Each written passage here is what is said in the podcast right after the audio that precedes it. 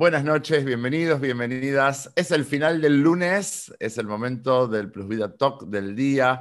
Una vez por semana nos encontramos aquí para terminar juntos la jornada, distendernos y hablar de los temas que nos interesan. Plus Vida Talk es un programa abierto a todo el público hispanoparlante que tiene por objetivo ser un espacio de divulgación sobre temas que nos interesan, temas de salud, tecnología, estilo de vida y crecimiento personal y con la participación de invitados especiales en las diferentes temáticas. Me presento, soy Marcelo Axelrud, fundador y director de Plus Vida, un tratamiento especializado en eh, el sobrepeso y la obesidad. Te estoy charlando, estoy conversando contigo desde Buenos Aires para todo el continente y estamos transmitiendo en vivo por Zoom y por Facebook Live. Así que eh, vamos a tener hoy un tema muy, muy interesante y si a medida que vamos charlando te van surgiendo preguntas, reflexiones, opiniones, por favor, compártelas en el chat de Facebook o de Zoom, que todas las opiniones, todas las preguntas van a ser compartidas.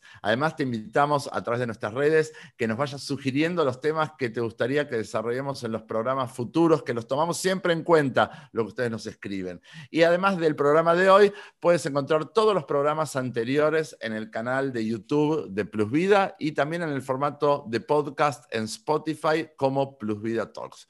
Hoy vamos a estar hablando de hormonas femeninas, hormonas femeninas enemigas de la balanza.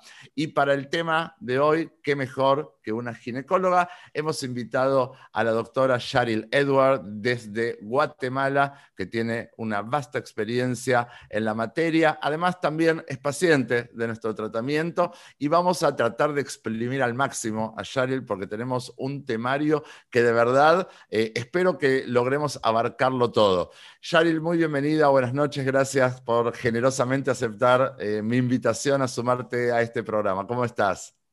Buenas noches, Marcelo. Pues gracias a ustedes por tomarme en cuenta, ¿verdad? un poco pues, nerviosa, ¿no? Un poco nerviosa, pero creo que el tema es bastante importante.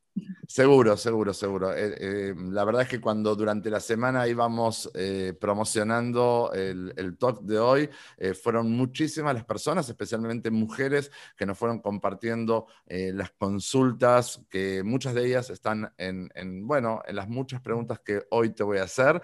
Te vamos a dejar agotada. Yo sé que trabajas en hospitales, en consulta privada, y al final del día aquí has llegado fresca para responderme a mí. Vamos a tratar de eh, abarcar en un poquito más de una hora todas las consultas que nos han hecho las mujeres, que estoy seguro que muchas son consultas que también eh, te hacen en el día a día a ti como eh, ginecóloga. Empecemos por el principio, Sharon, si te parece bien, que es que es la parte como más teórica, ¿no? ¿Cuáles son eh, las etapas del ciclo reproductor de la vida de una mujer? Eh, ¿cómo, se define? Si tuviéramos que eh, poder generar como secciones en, en, la vida de la mujer, me imagino que desde que empieza su desarrollo en adelante.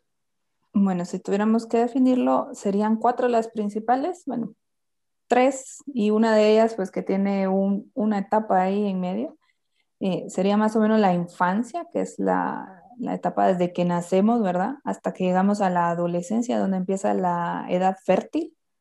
Y dentro de la edad fértil, pues está, lo podríamos dividir en dos etapas. La etapa en la que se está en edad fértil, pero no hay embarazo, y la etapa en la que se está en edad fértil y hay un embarazo.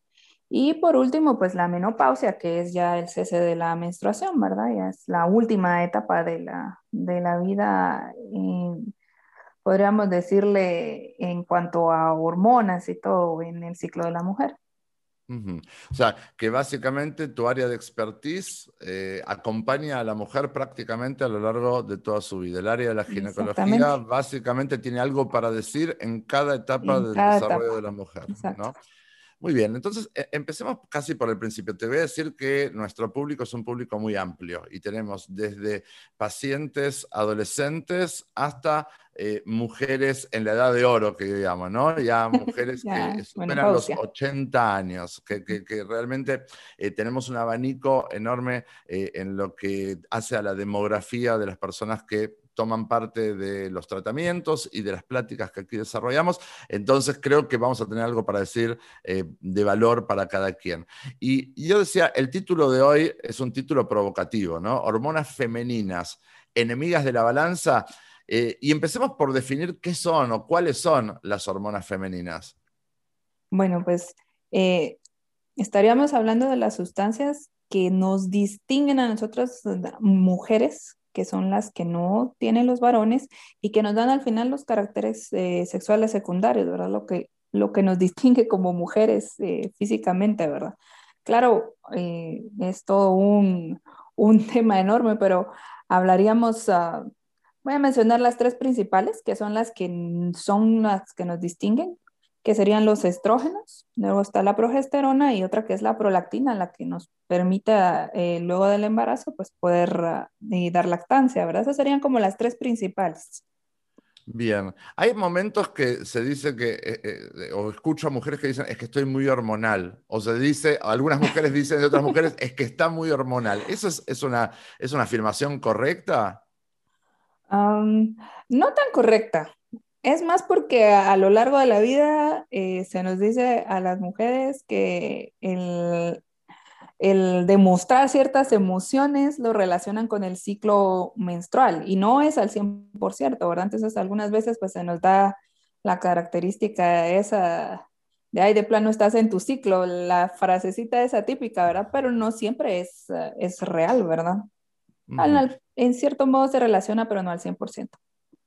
Sharil, eh, estos, estas hormonas que tú has mencionado, como brevemente tú decías, es todo un mundo, el mundo de las hormonas, pero básicamente cada mujer tiene, una, eh, tiene las mismas hormonas y tienen una misma cantidad de hormonas. Eh, ¿Qué genera las hormonas? ¿Cómo, ¿Cómo es ese funcionamiento? Si lo pudiéramos simplificar.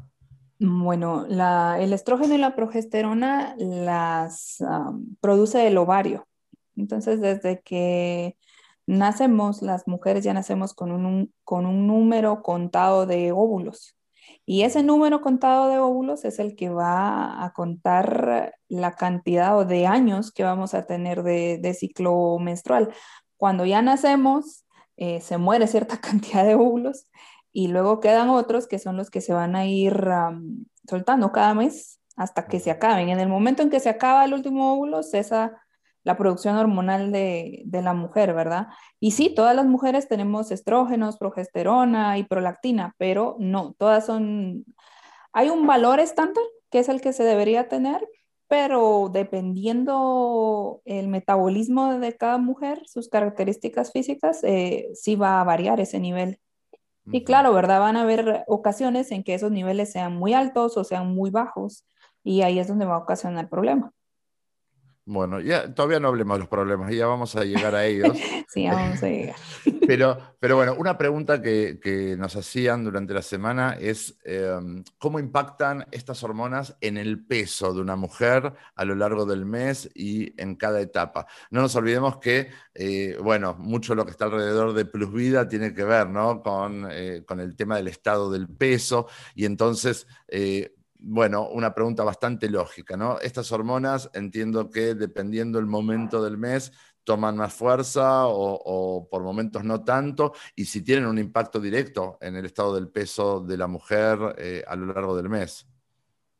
Eh, a lo largo del mes sí pueden tener un impacto directo, pero no al 100%. Cuando se llega a la adolescencia, eh, los estrógenos empiezan a impactar ya directamente sobre el peso porque hace que se aumente el nivel de grasa y los depósitos de grasa y eh, en el torso, que es en las mamas, en los miembros superiores, en las caderas, porque, y da las características eh, sexuales secundarias, ¿verdad? No, las mujeres no depositamos la grasa igual que los varones. Y eso es debido a los estrógenos. Y cuando se da ese depósito de grasa, entonces en las adolescentes hay un aumento de, peso, ¿verdad? Luego, a lo largo de la vida, eh, el peso puede variar durante el mes, pero es más producto de la progesterona, no es en sí grasa, sino es retención de líquidos. Ah, luego, del, en el momento en que se da la ovulación, aumentan los niveles de progesterona y se retienen líquidos. Entonces, eso es lo que puede variar, ¿verdad? Pero al pasar la ovulación y acercarse a la menstruación, suele bajar ese efecto y el cuerpo vuelve a liberar los, eh, los líquidos, ¿verdad? Pero dependiendo de los valores del estrógeno durante el mes o durante la vida de la mujer, sí puede causar cambios en el peso, pero tampoco es una cosa así que le echemos 100% de la culpa al estrógeno, ¿verdad? No, era culpa del estrógeno, pero algo, dos cosas importantes creo que tú estás mencionando. Por un lado, entonces, en esa edad de la adolescencia, eh, que tú decías, empiezan, eh, digamos, eh, hay un crecimiento del cuerpo de la niña que se va transformando en mujer y va preparando al organismo para una eventual reproducción, ¿no? Entonces tú decías, van creciendo esos depósitos de grasa en las mamas, etcétera, pero que no es una grasa perjudicial, digamos, es perfectamente sano. O sea, quiero, quiero aclarar porque a veces nosotros creemos que grasa es sinónimo de enfermedad o de gordura, ¿no es cierto? No, acá estamos hablando de un desarrollo perfectamente sano y normal. Exactamente, son los depósitos de grasa adecuados, ¿verdad? El cuerpo muy sabiamente sabe qué cantidad eh, depositar y en dónde para que sea suficiente para mantener un, embarazo. Y también faltaba mencionar que al final de la vida, cuando ya se llega a la menopausia, eh, sí influyen las hormonas, pero influyen porque no están. Entonces, al ya no haber estrógenos, la forma en la que se manejan las grasas es mucho más lenta. Entonces, ahí sí impacta más en el peso porque ya cuesta más quemar esa grasa. Entonces, ah, esa grasa que se acumuló, puede también la falta de estrógenos hace que se acumule más de una forma que no es la correcta y ahí influye un poco más en el peso. Eh, la, la menopausia normalmente la sitúas en qué rango de edad? Bueno, tenemos una etapa que se llama premenopausia, que ya empieza con, bueno, primero definamos que hay una cosa que se llama climaterio y otra cosa que se llama menopausia. El climaterio es donde empiezan los síntomas, los clásicos calores, que son los que todas las mujeres distinguen. Y aparte está la menopausia. La menopausia es cuando ya no viene la menstruación. Entonces, cuando ya no viene la menstruación, ahí es cuando empieza el, problema, porque ahí ya no, ya no hay estrógenos. Generalmente es a partir la premenopausia entre los 40 y los 50 y la mayoría de mujeres tiene su menopausia ya en los 50 en adelante. Todavía hay un grupo de mujeres que pueden llegar más o menos 55 años todavía con menstruación, pero ya es un grupo menor. Pero entonces, según lo que tú estás diciendo, lo que se desprende es que se vuelve realmente muy importante por muchas razones, pero en particular por esta, el llegar a, esa menopausia eh, en el mejor estado posible respecto del peso, ¿no? Porque si estoy llegando con un peso de más, además de que puedo tener muchísimas otras complicaciones, pero en tu área en particular, lo que tú le estás diciendo a la persona es, tenga cuidado de llegar con sobrepeso o con obesidad a esa edad porque, porque va a serle muchísimo más difícil luego eh, poder atenderla. Exactamente, mientras más peso extra se tiene, más difícil. Y porque ese peso extra va a causar un desequilibrio hormonal de otro tipo de hormonas, como por ejemplo la tiroides, entonces se va a hacer mucho más lento el, el bajar de peso, ahora va a ser mucho más difícil. Bueno, esa igualmente es la gran pregunta que te voy a hacer en un ratito, ¿no? ¿Cómo eh, interactúa la situación de eh, peso de más en el cuerpo y el estado ginecológico general a cualquier edad? Esa pregunta te la voy a dejar más para adelante, porque nos interesa, porque queremos saber, porque la mayoría de los que estamos conectados, eh, este, de alguna forma estamos conectados con la noción de querer aprender a cuidarnos, ¿sí? Y, le da un valor todavía más al, motivo de cuidarnos bien el día de hoy. Eh, em, antes hacíamos como el chiste, ¿no? Está hormonal, eh, seguro que está en sus días o lo que fuera, pero hay algo cierto en eh, los cambios de humor o en, los cambios de los estados de ánimo en relación con las hormonas y en particular eh, en, los días premenstruales o los días menstruales o cuando estamos entrando, como tú decías, en la premenopausia o en la menopausia? Sí, sí hay algo de cierto. Lo que pasa es que los cambios en los valores hormonales pueden influir en algunos neurotransmisores. Ah, los neurotransmisores son sustancias que sirven en el, en el, cuerpo pues, para transmitir mensajes, ¿verdad? Y algunos de ellos, como eh, la serotonina, por ejemplo, o la dopamina, influyen mucho en, los, en, en el efecto de placer que se siente sobre el cuerpo. Entonces, sí, pueden haber cambios eh, en esos uh, neuropéptidos que pueden causar irritabilidad o depresión, como por ejemplo en el caso de la, de la dopamina. Entonces sí hay algo de cierto en eso, ¿verdad? Ahora siempre son cambios eh, de humor o emocionales que no son tan grandes, ¿verdad? Ya cuando ya es un cambio ya extremo, ahí ya lo consideramos como una enfermedad. Ahora, eh, esto que tú mencionas no es exclusivo de la ginecología, digamos, cuando hablas de los neurotransmisores, pero sí tú sientes eh, o dices, bueno, hay algún nivel que es tolerable, ¿no? Donde eh, las hormonas generan esos cambios de estado de ánimo, pero son, digo, es tolerable, es normal, no es el fin del mundo, no genera que la persona no pueda funcionar en este mundo, ¿no? O sea, no, no, no. Cuando se vuelve algo más grave ya es, se vuelve patología, pero digamos, pero en, términos generales sí entonces hay una influencia entre hormonas y estados de ánimo. ¿Estamos de acuerdo ahí? Sí, sí hay. Perfecto, perfecto. Em, nos preguntaban, eh, bueno, tal vez antes de, entrar en la siguiente pregunta, eh, cuando eh, nosotros trabajamos con un público amplio, yo te decía, de rango etario, pero también trabajamos con, eh, bueno, diversidad de género. Entonces tenemos pacientes hombres y pacientes mujeres, y cuando se enteran que en el tratamiento, algo que es Vox Populi, todo el mundo dice, es que los hombres bajan de peso más rápido que las mujeres, ¿no? yo creo que es, por un lado, tenemos cuerpos que funcionan diferentes, ¿no? Tú hablabas de de, esas diferencias, pero además hay una desventaja en, el cuerpo de la mujer, que es mientras que el cuerpo del hombre tiene como cierta regularidad de funcionamiento a lo largo de todo el mes, en el cuerpo de la mujer eh, aparecen una cantidad de días afectados por la premenstruación y la menstruación o incluso eh, en la ovulación, que son días que tú recién nos decías, son días en los que se puede presentar retención de líquidos, son días en que tal vez puedo estar cuidándome y el peso puede no estar bajando o incluso subir un poquito. Y tú recién, porque lo dejaste pasar, pero quiero aclararlo, porque si no las mujeres dicen es que todas nos tocan a nosotras, todas las malas, ¿no? No, no todas las malas. bueno, pero, pero tú decías algo que a mí me gusta mucho enseñarle a todas mis pacientes, que es, en esos días lo que se pone en juego es tu capacidad de tolerancia y de paciencia para con tu cuerpo. Porque lo peor que te podría pasar es que te frustres, ¿verdad? Eh, te cuides mal y haya una razón para que no bajes de peso. Pero si tú en esos días te sigues cuidando muy bien, en el momento en que terminan los días de la menstruación, el cuerpo se ecualiza, ¿no es cierto? Se vuelve a poner en equilibrio y sigue adelante.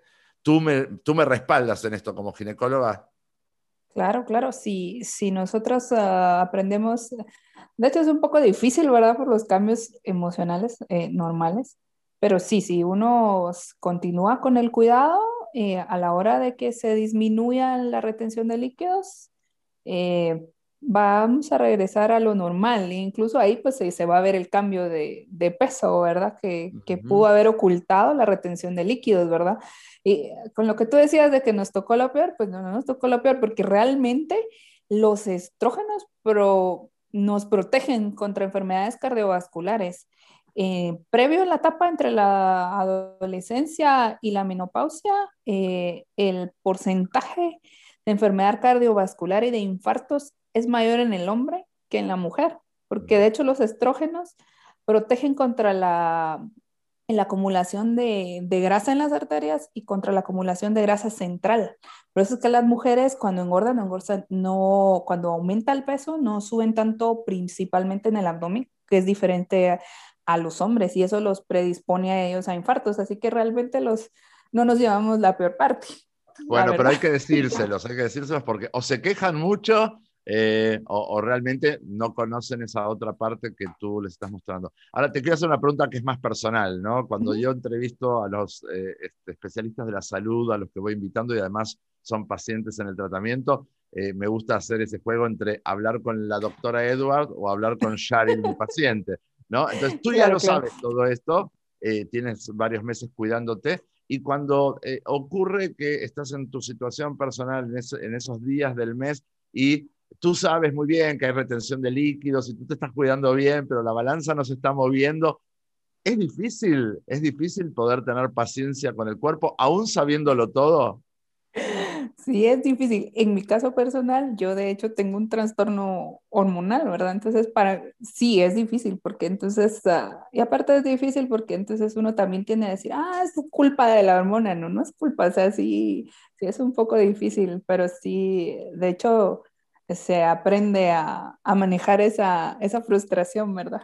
Totalmente, totalmente. Bueno, buenísimo, buenísimo. Bueno, seguimos adelante entonces y, y yo te decía, eh, eh, primero, solo para que quede como muy claro esto, mientras que las mujeres es esperable, por lo menos en la experiencia de nuestro tratamiento, pero en cada dieta diferente tendrán sus estadísticas, ¿no? Pero para que tengamos una idea cuál es la diferencia, en, nuestro tratamiento, las mujeres es esperable que, que, pierdan entre el 6 y el 8% de su peso cada mes.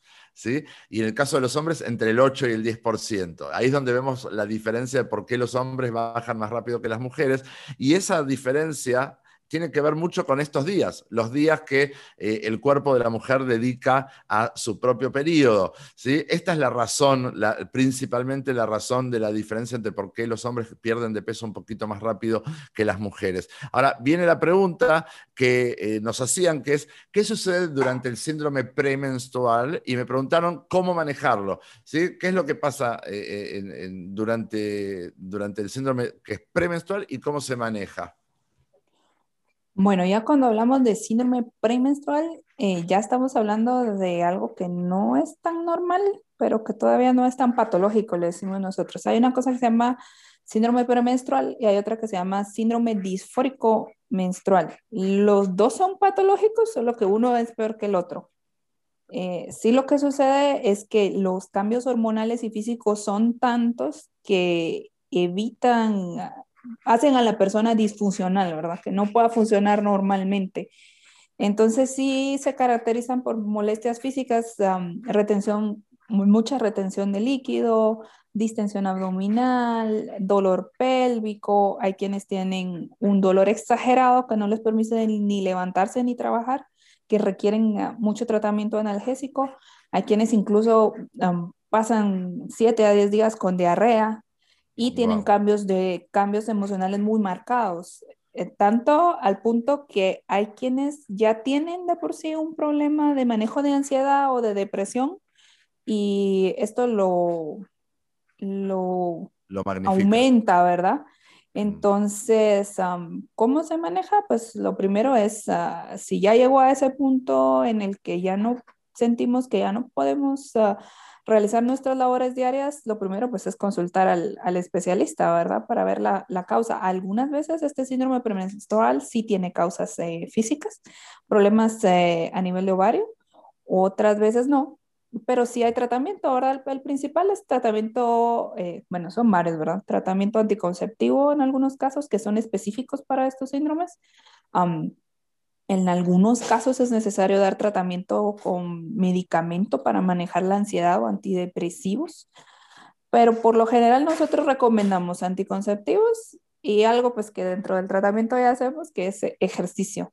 No dejar de hacer ejercicio, porque el ejercicio produce endorfinas y entonces eso nos va a, ayudar. El manejo de la, de la dieta durante esos días, hay que disminuir el consumo de alcohol, consumo de cigarrillos, chocolate, cafeína. Y de hecho ese, ese, cambio de alimentación ayuda, ayuda bastante, ¿verdad? Eso es más que todo para el, el tratamiento, ¿verdad? Todo, todo, lo, o sea, todo lo que sea irritante, ¿no? O inflamante en cuanto a consumos eh, sumado a eh, una buena actividad física que le facilite al cuerpo eh, este, el, poder funcionar mejor. Bueno, interesante. Espero que hayamos respondido bien a quien nos hizo esa pregunta.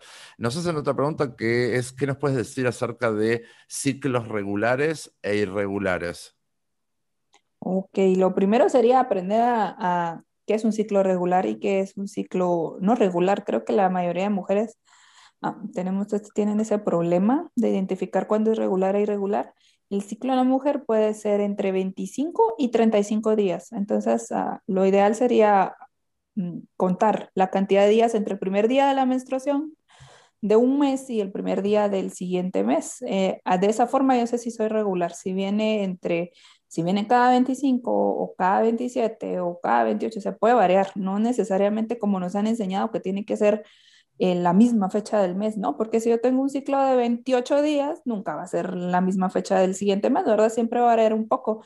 Y pues ahora pues hay una diversidad de aplicaciones para teléfono donde es muy fácil marcar los días. Incluso están programadas para que marquen si, qué día debería venir la menstruación. Y de esa forma, pues yo sé si soy regular o irregular, ¿verdad? Cuando se es regular, pues no hay ningún problema. Cuando se es irregular, sí puede fallar un par de días en algunos meses, pero si ya es algo que se repite, que ya llevo yo seis meses que no puedo determinar exactamente qué día va a venir, o que viene dos meses en el mes, o que ya ah, la variación ya es de 15 días entre cada uno, bueno, en ese momento sí ya es necesario consultar al especialista. ¿Y, ¿Y por qué, perdón mi ignorancia, por qué se vuelve importante la regularidad? para poder calcular un eventual embarazo, por ejemplo, o para ser más previsible? De, ¿para sí, de hecho, de hecho, por ejemplo, en el caso de los embarazos, si uno es, eh, si la persona es irregular, eh, no se va a poder planificar adecuadamente porque el uso de anticonceptivos y todo también requiere de que sea eh, regular. Eh, no sé, en el caso de las irregularidades, por ejemplo, en los embarazos es muy difícil calcular la, edad gestacional cuando alguien es irregular porque usamos la menstruación. Y el, el, hecho de ser irregular es un signo de alarma del cuerpo de que algo está pasando, porque el ciclo hormonal es, como, como la palabra lo dice, es un ciclo. Entonces, el que esté irregular quiere decir que algo en el ciclo no es correcto. Entonces, hay que buscar cuál es el problema. Hay algo en desbalance. Exactamente. Muchísimas gracias, muchísimas gracias por esa respuesta. Em, nos preguntaban aquí eh, cuáles son los trastornos o patologías más frecuentes, de, las más comunes, ¿no? Eh, y, cuál sería el tratamiento. Eh, algo que me escribieron ahí es, por ejemplo, el tema de tiroides, ¿no? Que aparece mucho, incluso aparece mucho en nuestros pacientes y aparece muchas veces que en, el tratamiento y que no ha sido detectado, ¿no? El, tema de hipotiroidismo, por ejemplo a veces no diagnosticado y no atendido, es algo que la paciente descubre cuando está haciendo todo muy bien, se está esforzando, está trabajando, está cuidándose y de repente no pareciera moverse el peso.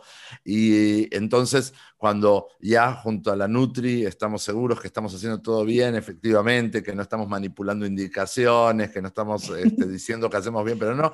Entonces, en general, se, se, manda a hacer como un perfil hormonal, se manda a, una interconsulta con un, con un endocrinólogo o endocrinóloga. Eh, entonces, te quería preguntar cuáles son en tu caso en, el consultorio, esas patologías más frecuentes que te toca ver?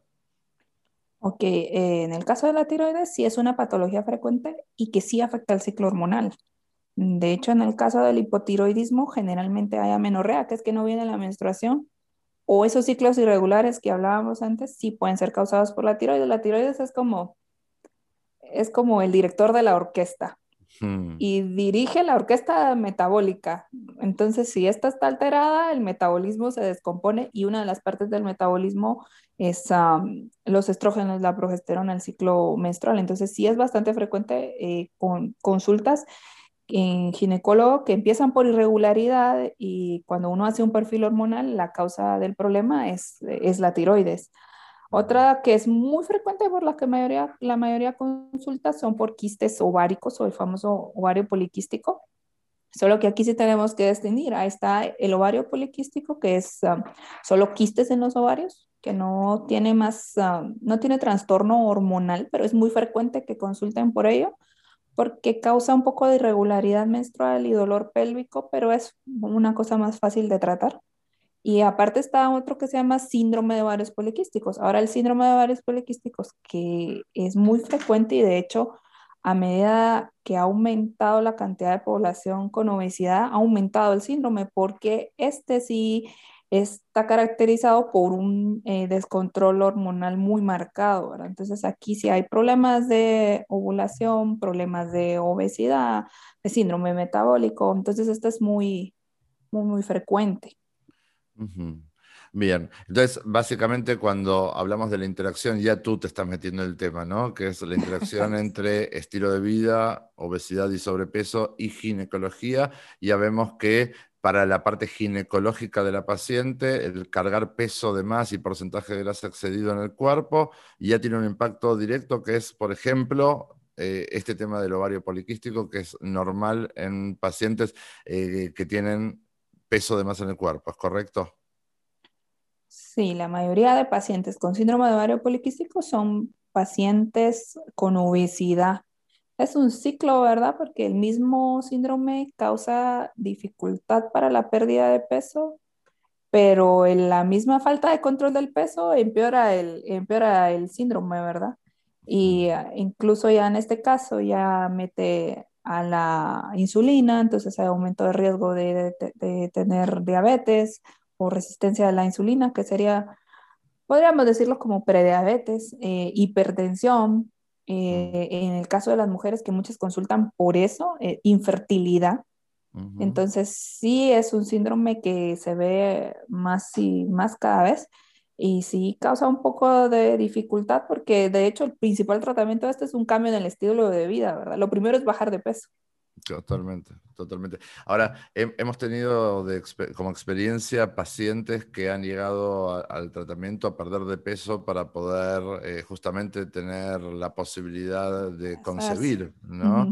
Algo, lo primero que le decía la ginecóloga o los neonatólogos es, necesitas perder de peso, primero para la posibilidad de quedar embarazada y para que sea un embarazo eh, este, bueno, saludable, o incluso para lo que tenían que ver con tratamiento de fertilidad asistida. Tenemos bebés del tratamiento, para que tengas una idea, Yaril. O sea, eh, mamás que han llegado. Sí, sí, sí, gracias a, la pérdida de peso, bueno, han podido eh, quedar, quedar embarazadas, eventualmente dar a luz, pero es muy interesante, ¿no? Porque eh, cuando uno está hablando de la patología de, de la obesidad, uno este, a veces no se da cuenta hasta dónde llega el problema, ¿no? A veces nos hablan de, bueno, obesidad, diabetes, obesidad, problemas cardiovasculares, obesidad, eh, este, diferentes cosas, pero también en el ginecológico, en todas las áreas de la medicina la obesidad se mete, ¿no? Exactamente, en todas.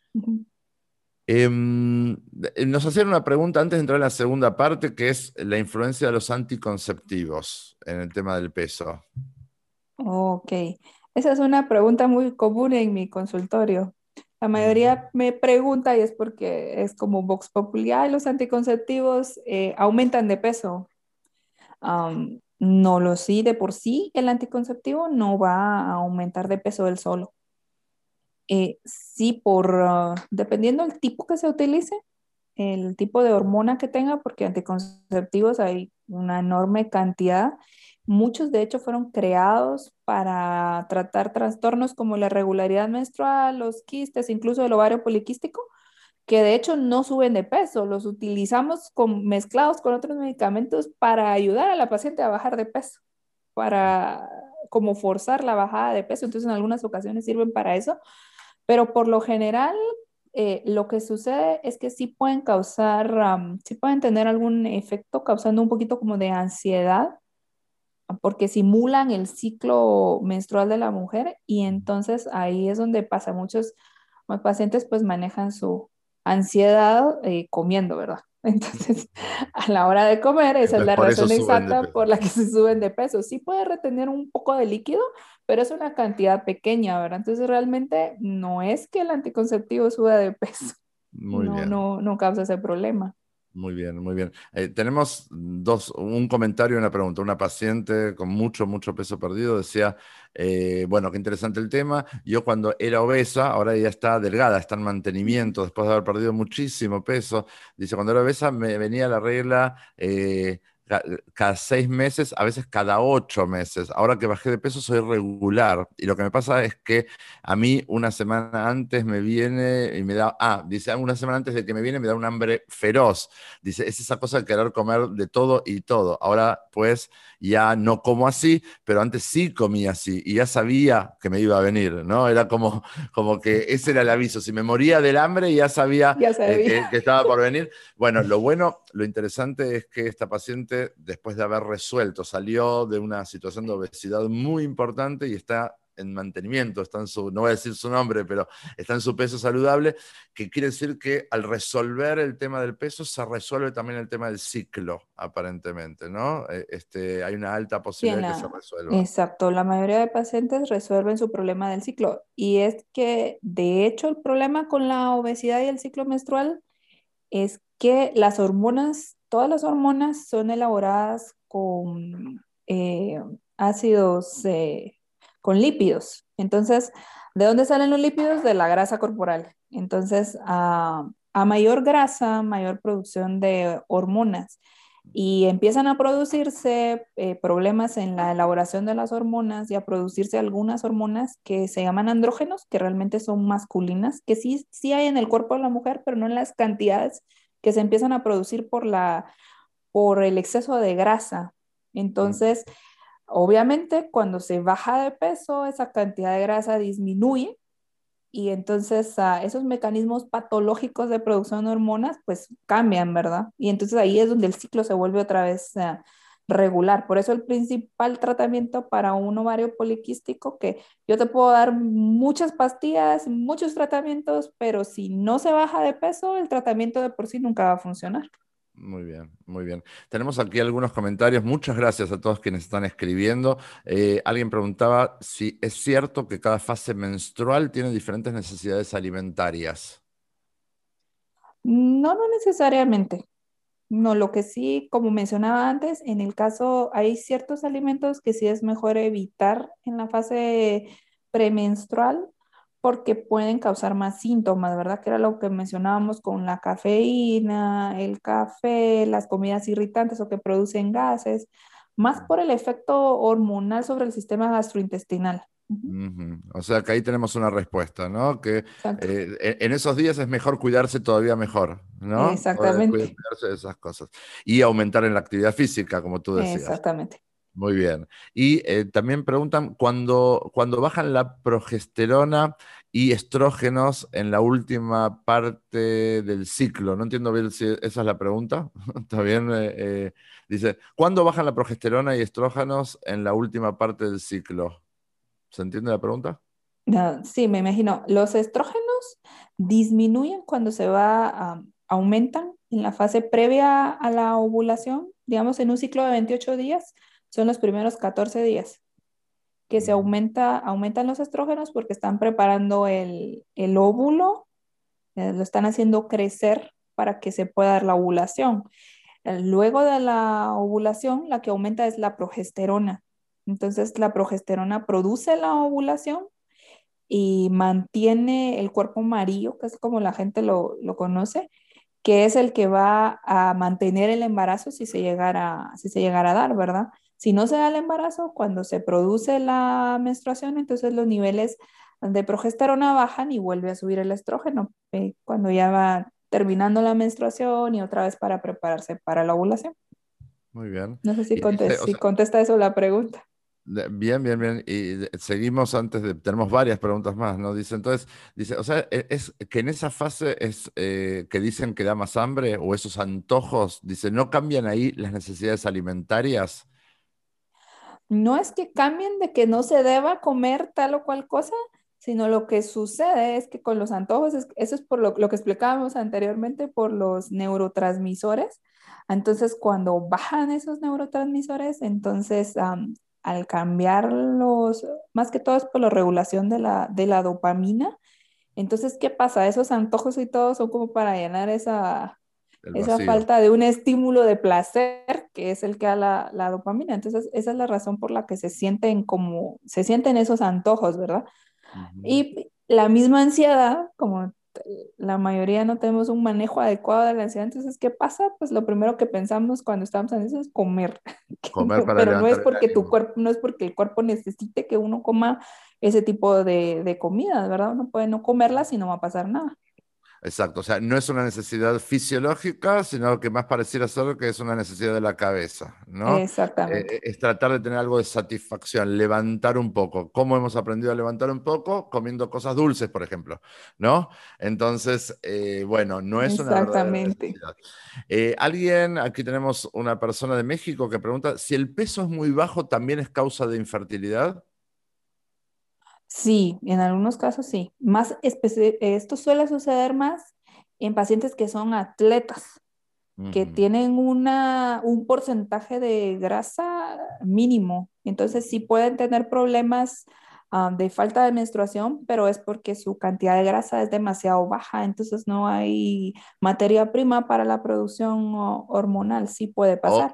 O por desórdenes como la anorexia, obviamente. Exacto, en pacientes como los con desórdenes de anorexia sí también tienen problemas de infertilidad, pero es porque el ciclo menstrual no se da por la falta de estrógenos, pero es por eso, porque son pacientes que el índice de grasa y su índice, eh, su porcentaje de músculo ha bajado muy grande por su, por la dieta que llevan, ¿verdad? O, el eje, o la cantidad de ejercicio que hacen. Em, nos preguntan aquí, ¿los miomas causan alteración hormonal? No, los miomas no causan alteración hormonal. Los miomas son como tumores, pero son benignos, son producidos, eh, no hay una causa específica, pero es más por una producción excesiva de músculo. El útero está hecho de músculo, entonces estos de hecho están hechos de músculo, pero eh, estos no tienen nada que ver con las hormonas, no causan eh, problemas hormonales. Ahora, las hormonas sí estimulan el crecimiento. Por eso es que muchas veces pacientes que tienen miomas, cuando llegan a la menopausia, que ya cesa el estímulo hormonal, que ya no hay estrógenos ni progesterona, los miomas reducen de tamaño y, o dejan de crecer. Muy bien, muy bien. Desde México nos preguntan, si tengo ligeramente alta la prolactina porque tuve un anticonceptivo diabólico que se llama Mirena que me hizo daño interno, ¿qué puedo hacer para bajarla sin tener que tomar químicos?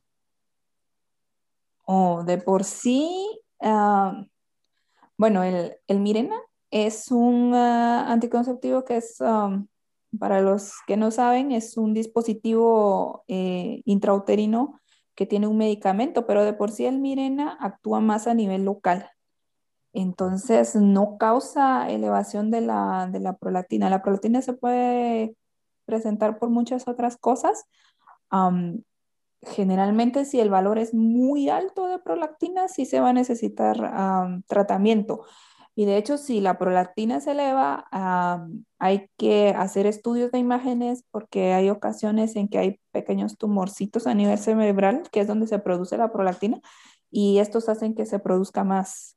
Entonces, si la prolactina está elevada, sí es necesario buscar un especialista para buscar la causa y dar el tratamiento.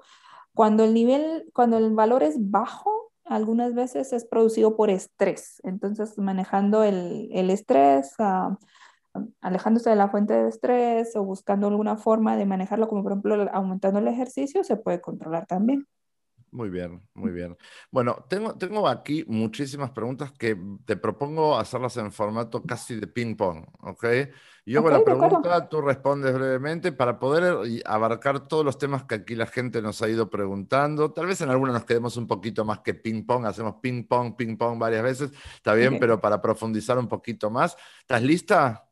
Claro, vamos a ver ahí. Bueno, ¿cuál es tu opinión respecto de los tratamientos con hormonas que se han puesto de moda para perder de peso en los últimos años? Oh, yo creo que el principal es, el de hormona del embarazo, de la HCG, que se pone en pequeñas cantidades.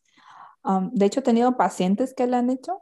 Mientras la hacen, pues pareciera que funciona muy bien. Pero he de decir que no es solo por la hormona, sino porque es una dieta bien estricta con un déficit calórico exagerado. Entonces, ah, la mayoría de veces, en cuanto se deja de tomar la hormona y se regresa a comer normal cuando ya se llegó al peso deseado, hay un rebote. O sea, realmente, eh, si no hay un cambio de vida, nunca va a funcionar. Muy bien, pero es peligroso para la salud porque he escuchado y hemos escuchado.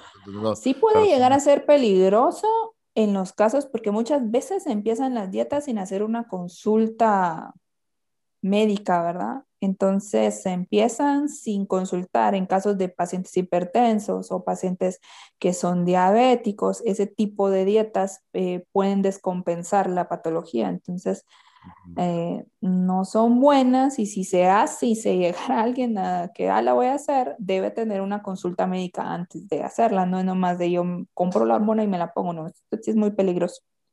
Muy bien. Eh, siguiente, ¿el aumento de peso en alguna de estas etapas eh, es únicamente retención de líquidos o también puede haber un aumento en la grasa corporal? Me imagino que se refiere a los diferentes ciclos de, la mujer que tú antes describías. Oh, sí.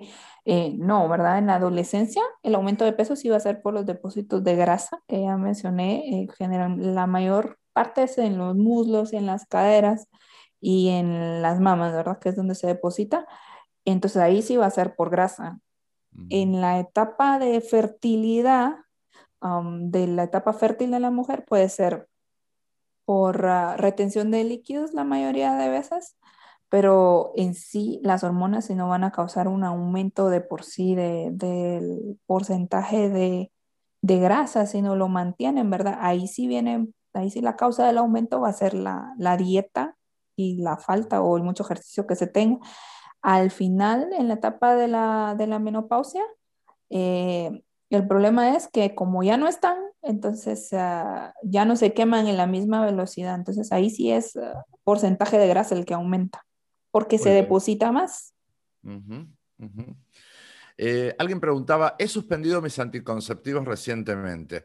¿Es normal que aumenten los cólicos, la hinchazón y que se retrase mi periodo? Um, que se retrase el periodo, no.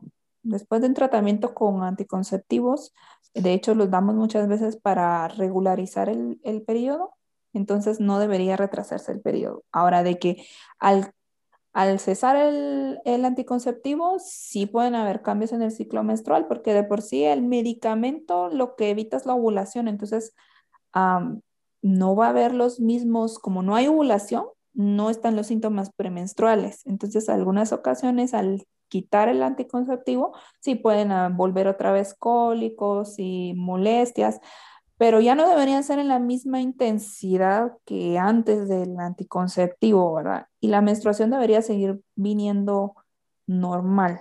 Ahora, si hay un retraso, sí hay que consultar, porque de repente es un, ya no hay anticonceptivo, entonces el riesgo de embarazo pues está presente. Muy bien. Eh, creo que está, algunas de las preguntas que te voy a hacer ahora, algunas las fuiste respondiendo. Alguien pregunta si es verdad o es un mito que las hormonas aumentan los cravings, eh, los antojos. Bueno, era lo que mencionábamos anteriormente, sí pueden aumentarlos un poco. Uh -huh. Uh -huh.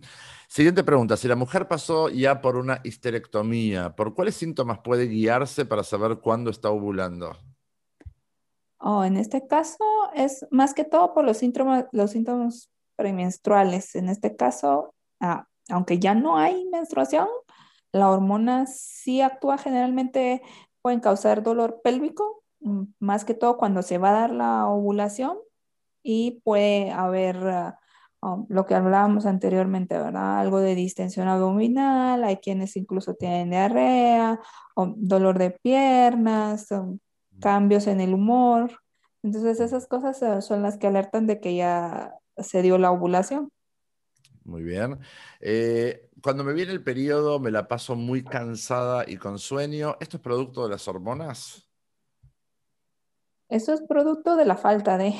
Mm. Porque en ese momento no hay tanto, el nivel de estrógenos es menor, ¿verdad? Entonces cuando el nivel de estrógenos vuelve a subir, entonces um, se quitan esos, eh, esos síntomas, ¿verdad? La, la, progesterona es la que generalmente causa esos síntomas uh, premenstruales y el estrógeno pues actúa al contrario. Entonces generalmente cuando ya va hacia arriba, entonces esa sensación de cansancio, de sueño, de molestias disminuye. Bien, bien. Eh, ¿Mi sobrepeso puede afectar la regularidad de mi ciclo? Creo que ya la respondimos, ¿no? Igual, 100%. Sí, sí la puede afectar al punto de que ya no haya ciclo, ¿verdad? De que eh, son pacientes que pueden pasar, oh, yo tengo pacientes que pasan hasta un año sin menstruar. Ahora se oye así como bien cómodo, pero al final es bien peligroso, porque el hecho de que no se menstrue no quiere decir que el endometrio no crezca. Entonces, a tantos meses sin menstruar, sin menstruar y esos periodos tan largos son un riesgo mayor de desarrollar cáncer de endometrio, entonces sí se tiene que tratar. Muy bien. Eh, ¿Los cambios de la menopausia pueden influir en mi pérdida de peso? ¿Qué se recomienda hacer a inicios de esa etapa? Ok, como hablábamos anteriormente, lo primero sería llegar a la etapa de la menopausia con un control ya del peso, ¿verdad? Mientras más peso tengamos al llegar a la menopausia, más difícil va a ser este, que se pueda controlar el peso, más difícil va a ser bajarlo. Cuando se llega a la etapa de la menopausia, que ya no están los estrógenos, Entonces, hay cambios en algunas sustancias, como por ejemplo, eh, la hormona en la que nos produce el apetito cambia, eh, y esta que es la, la, leptina también que sirve para la, la quema de las grasas, disminuye, entonces es, el proceso de quema de grasas más lento. Y aparte, como ya no están los estrógenos, entonces estos ya no producen cardiovascularmente. Entonces, aumenta el riesgo de que tengamos hipertensión, de que tengamos arteriosclerosis y todo un montón de riesgos que aumentan en cuanto se quitan los estrógenos. Entonces, sí se debe controlar el peso antes. Aparte, a mayor edad, más riesgo de tener problemas de la tiroides. Y la tiroides, que es como mencionaba yo antes, la que, la que dirige la orquesta en cuanto al metabolismo, si estas el porcentaje de hipotiroidismo aumenta, entonces cuando baja esta hormona de la tiroides es aún más difícil el, bajar de peso, ¿verdad? Y este mismo bajón hace que aumente el riesgo de resistencia a la insulina. Y si la insulina sube, entonces el, y hay resistencia, o sea que el cuerpo deja de, de recibir las órdenes, hay mucha insulina, pero el cuerpo no le hace caso. Mm. Entonces, ¿qué pasa? Eh, la insulina es la que ordena guardar. Entonces, mientras más insulina, más guarda. Entonces, más sube de peso. Muy peligroso, muy peligroso. Igual para quienes eh, este, llegan ya a la edad eh, premenopáusica o menopáusica con una situación de peso, quiero decir que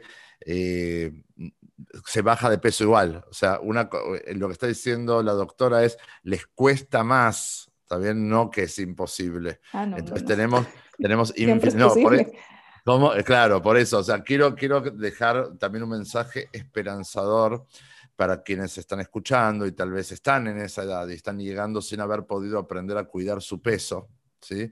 Eh, donde aprendemos la ecuación, ¿no es cierto? Cuanto más grande nos ponemos, hay que comer menos y movernos más. Esa es la ecuación, comer menos y movernos más, cuanto más grande nos ponemos. Ahora, tenemos infinidad de pacientes, incluso muchos pacientes con muchos años en mantenimiento que, que son justamente pacientes mujeres en edad más grande eh, y que lo han podido resolver y resolver bien. Lo que quiero decir es, no es imposible, pero seguro que es más dificultoso, ¿no es cierto? Y, creo que lo que nos está compartiendo eh, es, como una advertencia importante para quienes estamos escuchando, depende de la edad que tengamos, saber que hay solución, pero que la solución podría ser más fácil si llego en un peso saludable a, esa etapa. Em, vamos con más preguntas. ¿Cuánto es lo normal esperable para subir de peso durante la ovulación, la menstruación, por esa inflamación? ¿Cuánto es lo esperable? Oh, será uno o dos libras, no, no es una cosa así, 10 libras, no. No. Será uno o dos libras que van a ser por el, por la retención de líquido, ¿verdad? Esas son las atribuibles a la hormona. Ya si son más, esas ya no son culpa de la hormona. claro, esa es entre medio kilo y un kilo y es exclusivamente por retención de líquidos y una vez que terminó el periodo se va solo. Baja, exactamente. Y es bueno lo que dijo Sharil. Todo lo demás va por cuenta tuya, no es por cuenta de las hormonas ni del cuerpo. ¿no? Eh, ¿Cuánto es lo normal que duren esas subidas de peso? Ok, en términos de tiempo, hablamos de una o dos libras, de medio kilo o un kilo. ¿Cuánto tiempo duran esas subidas de peso durante el ciclo menstrual? Ah, como generalmente son entre la ovulación y la menstruación, eh, viene siendo más o menos unos 7 a 10 días a lo más.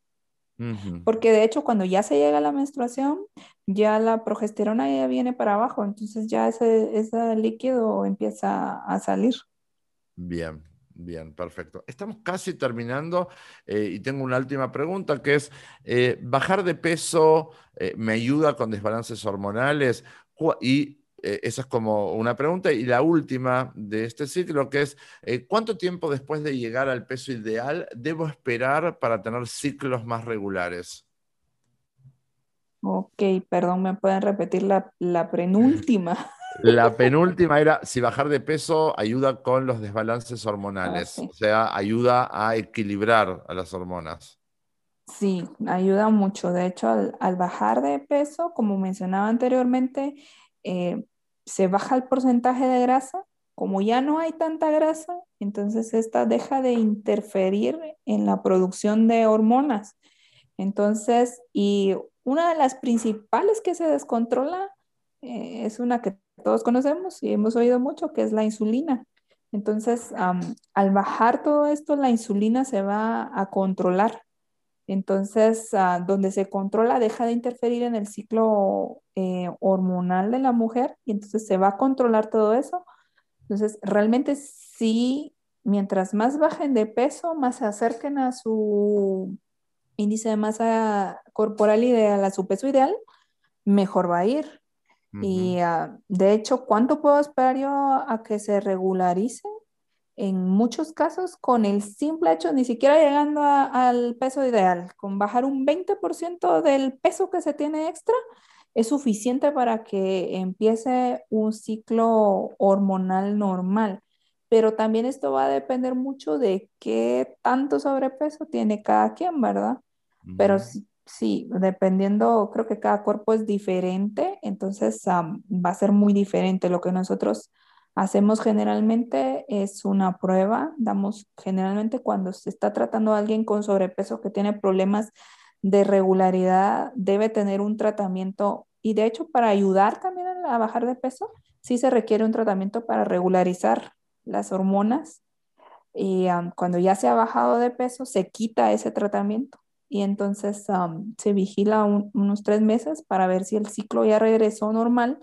Si no ha regresado normal, entonces ah, se continúa con el tratamiento. Pero generalmente en esos tres meses, si se logró una disminución de peso significativa, menos del 20%, suele regularizarse solo. Muy bien. De hecho, aquella paciente de la que yo hablaba que está en mantenimiento después de haber perdido muchísimo peso, tiene poquito tiempo en el mantenimiento. Hace uno o dos meses que lleva mantenimiento, eh, después de años y años de haber tenido una irregularidad constante, ¿no? Entonces, eso es muy alentador. Eh, nos están trasladando una pregunta de Facebook Live, que es una pregunta para ti, que es, ¿cuál es tu opinión respecto a las píldoras del día después? Oh, las píldoras del día después están hechos para una sola vez. Ah, no son anticonceptivos para usar repetidamente. Si, si va a ser repetidamente durante un ciclo menstrual, lo mejor es usar un anticonceptivo o un método de planificación familiar que sea ya más a largo plazo, porque eh, estas sí pueden causar mucha irregularidad menstrual con una sola tableta.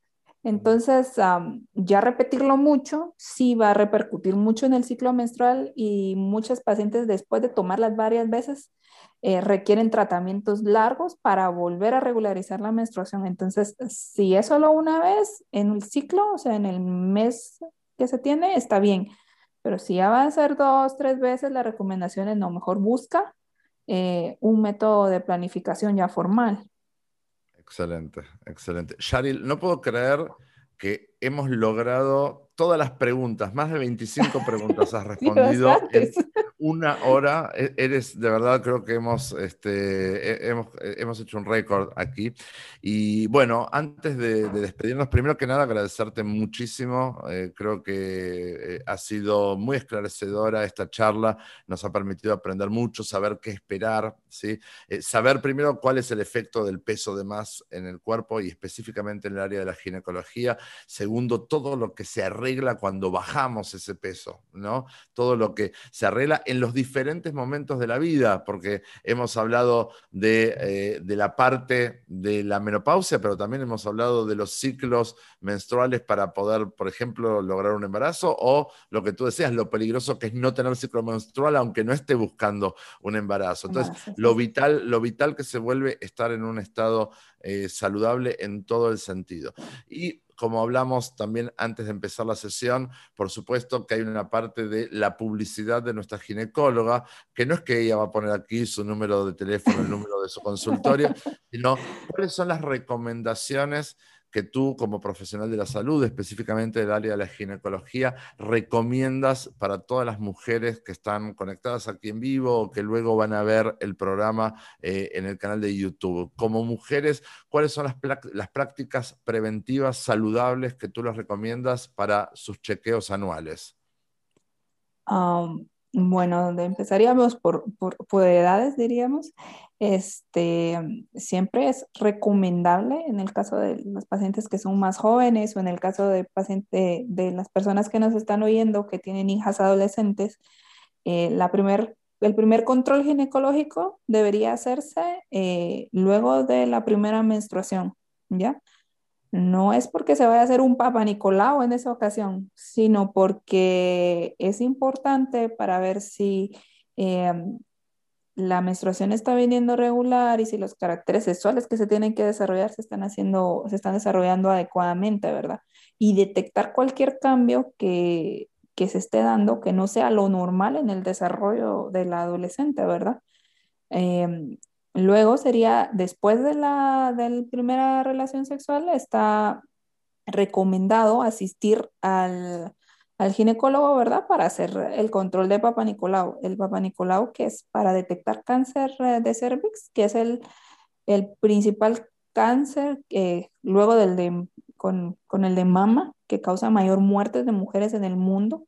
Así que sí es importante realizarlo. Se realiza una vez al año eh, ahora, en nuestro tiempo, hay incluso estudios em, del Papa Nicolau que permiten hacerlo dependiendo del resultado cada dos años. Así que las invito a que vayan a hacérselo. Si es muy importante, es mejor siempre prevenir y no esperarnos a empezar con síntomas para asistir al médico porque luego pues ya el tratamiento es muy difícil siempre que detengan alguna irregularidad menstrual o que ya no vino la menstruación o que tengo muchos síntomas, es, mejor consultar. Eh, yo sé que es más fácil ir y preguntarle a la amiga o a la de la tienda, a la abuelita, de todos, pero muchas veces eh, los tratamientos no son los, ah, no son los adecuados, ¿verdad? En el caso de pacientes que ya están en la menopausia, al llegar a los 40 años, es recomendable empezar un control más estricto para realizar mamografía, que como les mencionaba, es ah, el principal cáncer que causa muertes en el mundo en las mujeres. Entonces, sí se debe hacer siempre la, mamografía a partir de los 40 y en el caso de, mujeres que tengan algún familiar eh, de dos grados de consanguinidad que haya tenido cáncer de mama, eh, debemos asistir al ginecólogo para una evaluación de, de mamás a cinco años antes de la edad que nuestro familiar tuvo cáncer. Así que si mi mamá, mi hermana, mi tía tuvo cáncer a los 45, desde los 40 o tuvo cáncer a los 40 desde los 35, yo tengo que estar eh, chequeándome porque el riesgo es mayor, ¿verdad? Este es un cáncer muy hereditario. Y desde esa, desde esa edad, aparte de eso, ya se viene recomendando hacer ah, una densitometría ósea, porque como les explicaba, el estrógeno protege muchas cosas. Y cuando ya no hay estrógenos, eh, empiezan todos los sistemas a, a, colapsar, ¿verdad? Entonces, uno de ellos es el óseo. Entonces, hay que hacerlo. Se recomienda una evaluación, si no es por el cardiólogo, por lo menos ir a que nos hagan un electrocardiograma, evaluar nuestros lípidos, porque todo eso va a cambiar en el momento en que lleguemos a la menopausia. Entonces hay que asegurarnos de que está, de que está todo, todo bien, ¿verdad? Y en los controles ultrasonográficos deben hacerse, si no es anual, por lo menos cada dos años, en el caso de las mujeres que están en edad reproductiva, ¿verdad? Aparte del Papa Nicolau. Entonces siempre eh, pues mi recomendación es que cualquier síntoma, cualquier cosa, ah, primero aprender a conocer nuestro cuerpo de, mujeres. Muchas veces eh, nosotras no nos conocemos a nosotras mismas. Entonces, ah, no sabemos cómo funciona nuestro cuerpo. Yo he visto mujeres que no saben cuándo, nunca fue su menstruación porque nunca lo apuntan, no saben si son regulares o no. Eh, entonces, uh, conózcanse. Yo le digo a muchas de mis pacientes, párese en el espejo y mírese cómo es, porque a veces como no sabe cómo es, porque me da pena y eso es un tema muy tabú en nuestros países, especialmente en Latinoamérica. Entonces, a la hora de que yo siento una masita o tengo una manchita o algo nuevo, no lo sé porque me da pena verme a mí en el espejo cómo soy, ¿verdad? Entonces, es importante conocernos y siempre que vean algo anormal, no esperen, no esperen a ver si se quita, a ver si creció, a ver si me molesta más, o sea, consulten. Es mejor consultar y prevenir que después lamentar, ¿verdad? Cuando ya no se pueda, cuando ya no se pueda tratar. Bueno, entonces básicamente eh, nos recomiendas, les recomiendas a las damas eh, chequeos periódicos, por lo menos anuales, ¿sí? Tú decías, en algunos puede ser cada dos años, pero al menos anuales, creo que es lo que más se nos recomienda también a los hombres, ¿no? Hacer como chequeos preventivos a partir de cierta edad tener en la agenda que en cierto mes me dedico a hacer todas esas interconsultas. Es un poquito una molestia, pero seguramente nos ayuda a prevenir muchísimo y como dijo Shari, cuando se detectan cosas es muy importante poder detectarlas a tiempo para poder atenderlas bien, ¿no? Eh, y eso es lo que se vuelve la previsión. Eh, si, se, si, se, vuelve tarde, eh, como decía Shari, es muy, muy difícil y a veces se lamenta muchísimo, ¿no? Exactamente. Es mejor estar previniendo, ¿verdad? Y pues agradezco desde ya la, invitación. Espero haber podido responder a la mayoría de sus, de sus dudas, ¿verdad? Y siempre pues estamos ahí eh, a la orden y cualquier otra invitación. Muchísimas gracias, la doctora Cheryl Edward. Eh, un privilegio tenerte con nosotros. Muchas gracias a todos quienes, eh, bueno, han estado conectados en vivo y también quienes después van a ver esto eh, en los diferentes canales, en el canal de YouTube de Plus Vida o escuchándolo como podcast en Spotify, también en Plus Vida Talk. Y bueno, nos vamos a volver a encontrar muy pronto para un siguiente programa. Todos los programas resultan interesantes. En el día de hoy hablamos de hormonas femeninas, ¿sí? Si son un problema para nuestra balanza y creo que la charla fue mucho más allá. La, charla fue realmente mucho más allá. Vimos que las hormonas femeninas no son enemigas de la balanza, son parte de la dinámica del cuerpo femenino y con aprender cómo funciona ese cuerpo, seguramente eso nos va a ayudar a atenderlo bien y también a tenerle paciencia cuando corresponde tenerle paciencia. Que tengamos un buen descanso. Muchas gracias, doctora. Muchas gracias a todos por habernos acompañado. Nos encontramos pronto. ¿eh? Muy feliz noche. Chao, chao. Adiós.